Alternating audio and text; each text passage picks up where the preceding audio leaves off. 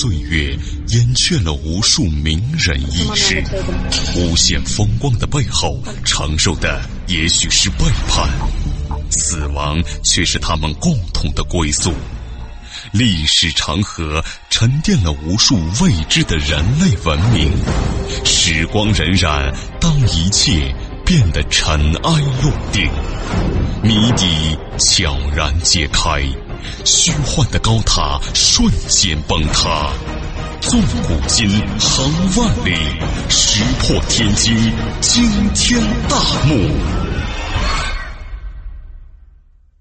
各位听友，大家好，我是卧龙先生。那么这一期的惊天大幕，跟您说一说李小龙如何成长为一代武学宗师。一九六一年五月，李小龙进入华盛顿州立大学学习。主修哲学，李小龙最后没有成为哲学家，而成了武术家。哲学没有成为他事业上的牵绊，而是将他对武术的见解提升到了哲学家的高度。一九六八年，李小龙和朋友开车在路上飞驰的时候，闲聊到最具突破性和破坏性的西洋剑，李小龙突然是茅塞顿开。他说：“依我看来呀，这种剑术最有效。”最见破坏性的技巧可能是截击。那位说：“什么是截击呢？”所谓截击啊，就是面对对手的攻击不躲不闪，而是直接发出攻击。这种以攻代守的思路确定了截拳道的基本思想。但在截拳道的名称确立并实践一段时间以后，李小龙的武术和思想有了新的境界。他一度对自己的武技。命名为截拳道，而深感后悔。他觉得呀，截拳道可能会变成一种限制、一种局限，所以他一再强调截拳道只是一个名称而已。他经常说呢，说当你完全明白搏击之道之时，你便会知道搏击中没有一种形或是一种势。李小龙也会告诉人们，说截拳道只是一个名字。仅是武技系统的代号，请不要在这个名字中钻牛角尖这种哲学上的否定之否定和名实思辨，确实是一般武术家所难企及的。李小龙因此也成了一代武学宗师。咱们说，一般的武术者能将实践与理论联系到一起，已属不易。那么，能将理论上升到哲理的高度，再运用到实践当中，就难上加难了。在李小龙看来呢，修炼功夫的目的不是致力于击破石板或者木块，他更关心的是用它影响自己的整个思想和生活方式。那么，仅仅学习某门派或者某人的武术技巧，即使发挥到了极致，也不称之为真正的搏击。成熟的武者呢，应该能够自我达到最深的觉悟，而不是做观念上的俘虏。如果随着传统模式往下走，那么那个人就只是生存在传统阴影之下，了解的只是老套的路子，而不会了解自己本身。随着时间的流逝，英雄人物也和普通人一样都会死去，会慢慢的消失在人们的记忆当中。可是李小龙之所以能够长存于人们心中，就是因为他不同于中国的传统武师。传统武师对武道的要义秘诀秘而不宣，即使在生命攸关的非常时刻，也很难将其所有的对武学的这些领悟都传授给弟子。而李小龙却不然，他不但广收门徒，而且不惜采用最为有效的现代传播。即电影媒介来弘扬他的武道哲学，来宣传他的截拳道。那么，所谓截拳道呢？咱们说从字面上讲，就是接击对手攻击的方式。截拳道它没有形式，它自称是无形之形，无事之事。所以，截拳道的宗旨是以无法为有法，以无限为有限。李小龙反对花拳绣腿式的招数，他最为崇尚的就是直接的攻击。他提倡速战速决，最好是一出手就能击倒对手。速度是搏击的制胜之道，唯有快才能出其不意，攻其不备。任何看过李小龙电影的人，都不会觉得他是在演戏，而更像是在实战。他在片中的打斗几乎不带任何表演成分，在影片之中，李小龙经常置身于被敌手重重封死的境地。其他功夫片或者其他流派的武术，总是要运用很多招式来化解，连消带打，而李小龙呢，却用自己最直接、最实用的方法将其破解，简单明了。没有用的东西，你本应该摒弃掉。那么，既然没有用，何必浪费气力在它上头呢？实用才是道理。李小龙曾经如是说。另外，真实是李小龙功夫片的最大特点。因截拳道简单、直接、快速的特点，决定了它不适合表演。它没有舞蹈一样的美丽动作，往往呢，动作的开始就是打斗的结束。所以李小龙说：“截拳道绝对不适合表演，它不悦目，但实用。”所以电影界和武术界的一些懂得武术的人，对李小龙的功夫片一致评价是：他演的是真功夫。连环三角是李小龙的成名绝技，在唐山大兄和精武门当中，李小龙是凌空飞跃，踢出一脚。其实呢。李小龙跳不了那么高，但他在合作者嘉禾电影公司的老板邹文怀的说服下，借助了弹簧床，才达到了那种让观众对其大为赞赏的效果。但是李小龙本人始终反感这么做。后来呢，他在自编自导自演的《猛龙过江》中，他就没有使用弹簧床，在他看来，实用和花架子是不共戴天之敌。同时呢，李小龙对自己的以无法为有法，以无限为有限的解释是：说当你学习实战时，会学习怎么出拳，怎么运用腰腿力量的配合；但在争斗当中，就需要根据对手来调试你的动作，这样你就做到了无限。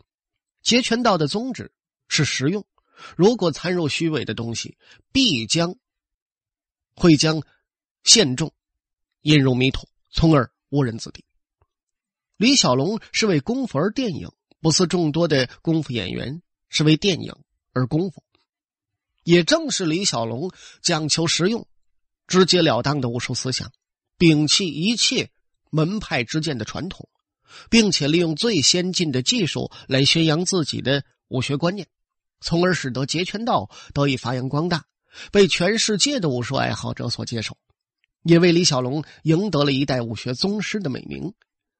李小龙在影片中饰演的角色都是平凡的小人物。根据真人真事改编的《唐山大兄》中，旅居泰国的华侨工人郑朝安和精武门中出身贫寒的霍元甲的徒弟陈真，《猛龙过江》中那个香港农村青年唐龙，以及《龙争虎斗》中的少林弟子。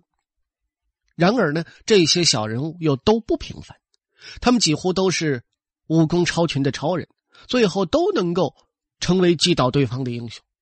其实呢，咱们从这些不平凡的小人物身上，我们能够找到李小龙自己的影子，正像很多作家写小说是在写自传一样，李小龙在影片中演绎着自己不平凡的人生。那么，许多人看完李小龙的电影之后呢，只欣赏李小龙本人，而不是他所饰演的角色，或者呢，干脆把主人公和李小龙混为一谈。很多评论李小龙电影的文章，作者有意或无意的都习惯以李小龙的名字代替片中主人公的名字。其实呢，这是因为李小龙将自己的功夫与武学思想全部的倾注到了主人公的身上，赋予了他们灵魂。让所有的人看起来，电影里的那个人就是李小龙本人，根本没有办法将他们区分开。由于李小龙的电影中展现出的自我意识太强的缘故，所以说呢，他的电影是极具个性化魅力的电影，而他的个人魅力呢，也是毋庸置疑的。这使得这些影片的生命力都很强，所以经久不衰。这些小人物传承着中国传统道德里面的“忍为上”的原则，不到万不得已的时候绝不出手。在《唐山大兄》中，郑朝安的胸前配有母亲赠的玉，这块时刻告诫他：小不忍则乱大谋，轻举动则惹横祸的玉。直到佩玉被对手打碎，郑朝安在忍无可忍、无需再忍的情况下，以血还血，以牙还牙。精武门中的陈真虽然明知师傅霍元甲为人所害，但却不得不被师傅遗训所限，而不敢找凶手报仇。最终呢，他也是忍无可忍，不想自己窝囊下去，夜闯虹口道场，将“东亚病夫”四个字叫日本人吞了下去，打的一个痛快淋漓。那么人呢，作为个体，生存在这个世界上，如果。不能标新立异，只能凭本事出人头地。李小龙呢，所扮演的小人物，正是后一种。他们用自己的功夫打破了沉默，打破了忍。正如李小龙所说：“要充分展现自我，而不是让自我消失在传统观念中与权威的拘役之下。”另外，还有一个有趣的现象。李小龙影片之中的人物，都是和爱情绝缘的。在影片中呢，他们都是以硬汉的形象出现，没有柔情。这些李小龙心里只能装下一样东西，那就是功夫。只有功夫能解决一切，只有功夫能够战胜一切，而其他的都是一种陪衬。李小龙的功夫电影是一本本的教科书，他教授观众学习实用武术。教他们坚强，让他们从一个懦夫成为一个勇者。李小龙塑造的这些超人形象是极其真实，又极其现实的。主人公所处的时代就是现实，他们不是神话传说中的人物，而是现实生活中活生生的人。李小龙的电影与观众不存在距离感，让许多观众认为这就是发生在自己身边的事儿。因为超人的出场。往往再平常不过，仿佛就是我们身边的你我他。这些人呢，虽然身怀绝技，但并不是可望而不可及。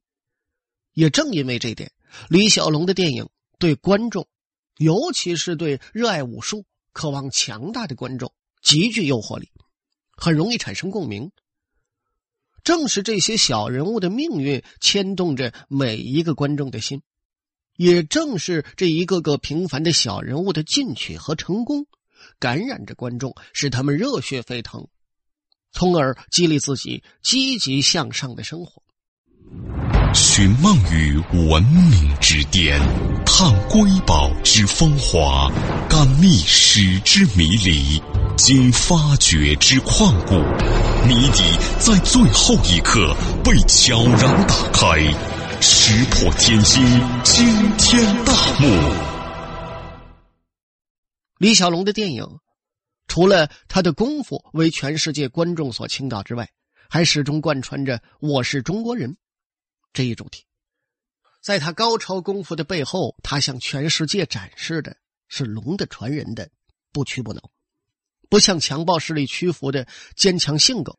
正是李小龙的这颗赤诚之心。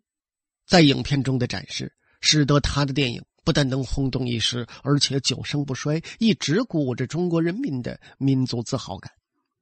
李小龙十八岁就离开香港，到美国闯天下，在美国待的时间越长，他就越能深深的体会到美国人对中国人的误解和偏见。在公共场合，李小龙呢常被人当成日本人，李小龙却总是说：“不，我是中国人。”他只是在遇到华人的场合才称自己是香港人。在与美国人的交谈之中，美国人呢常会提一些莫名其妙的问题，比如中国的男人还留不留长辫子啊？女人还裹不裹脚啊？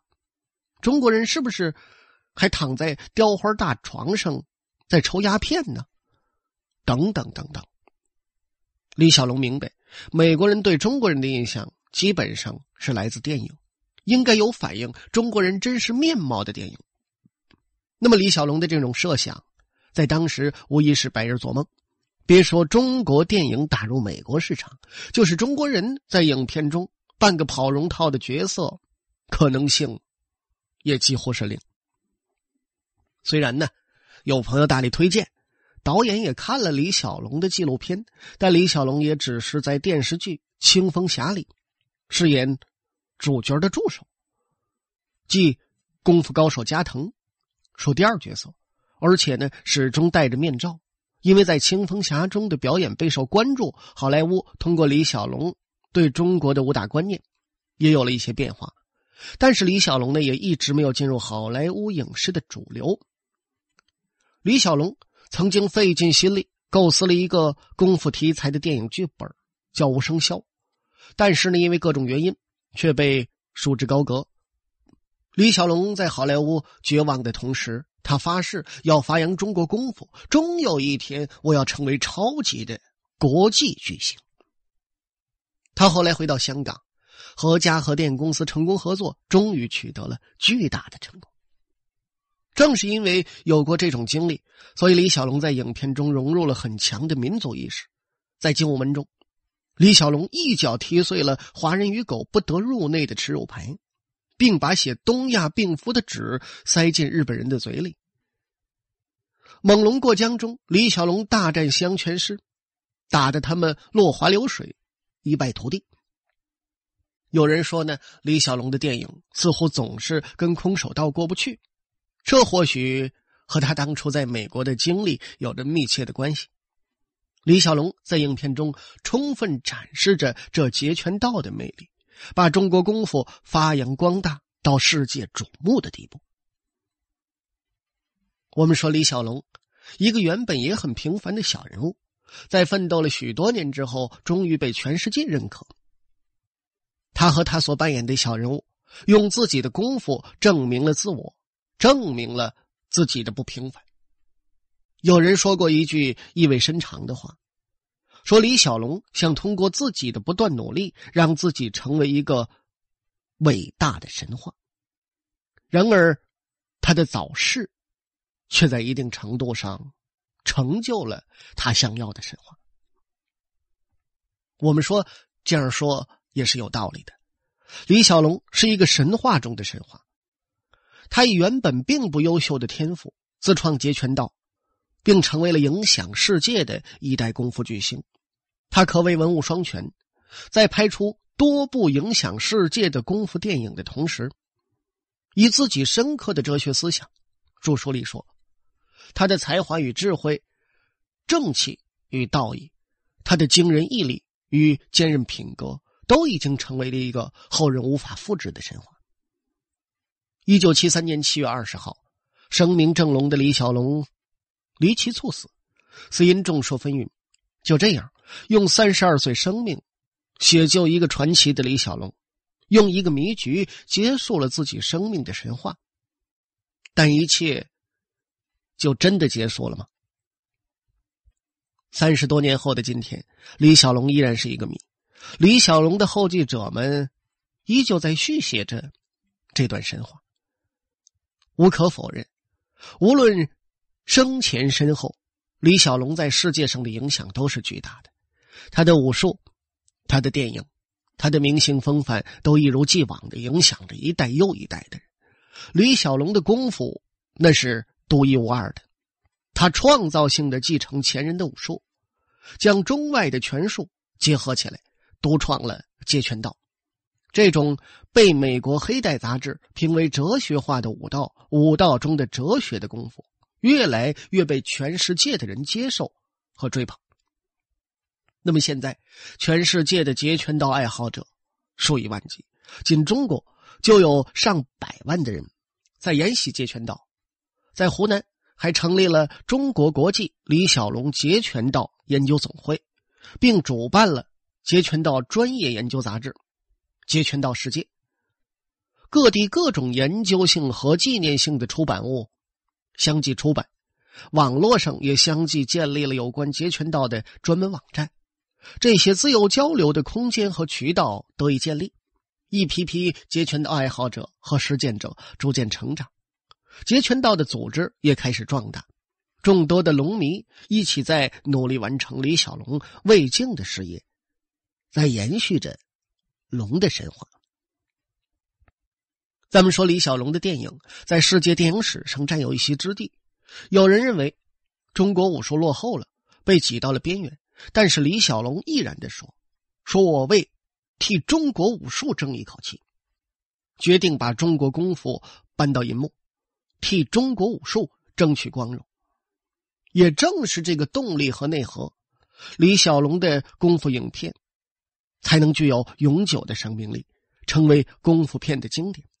他的功夫片直接带动了香港的功夫片的热潮，而且他的电影长硬不衰，成为后人模仿借鉴的对象。同时呢，李小龙的个人魅力也是大放异彩。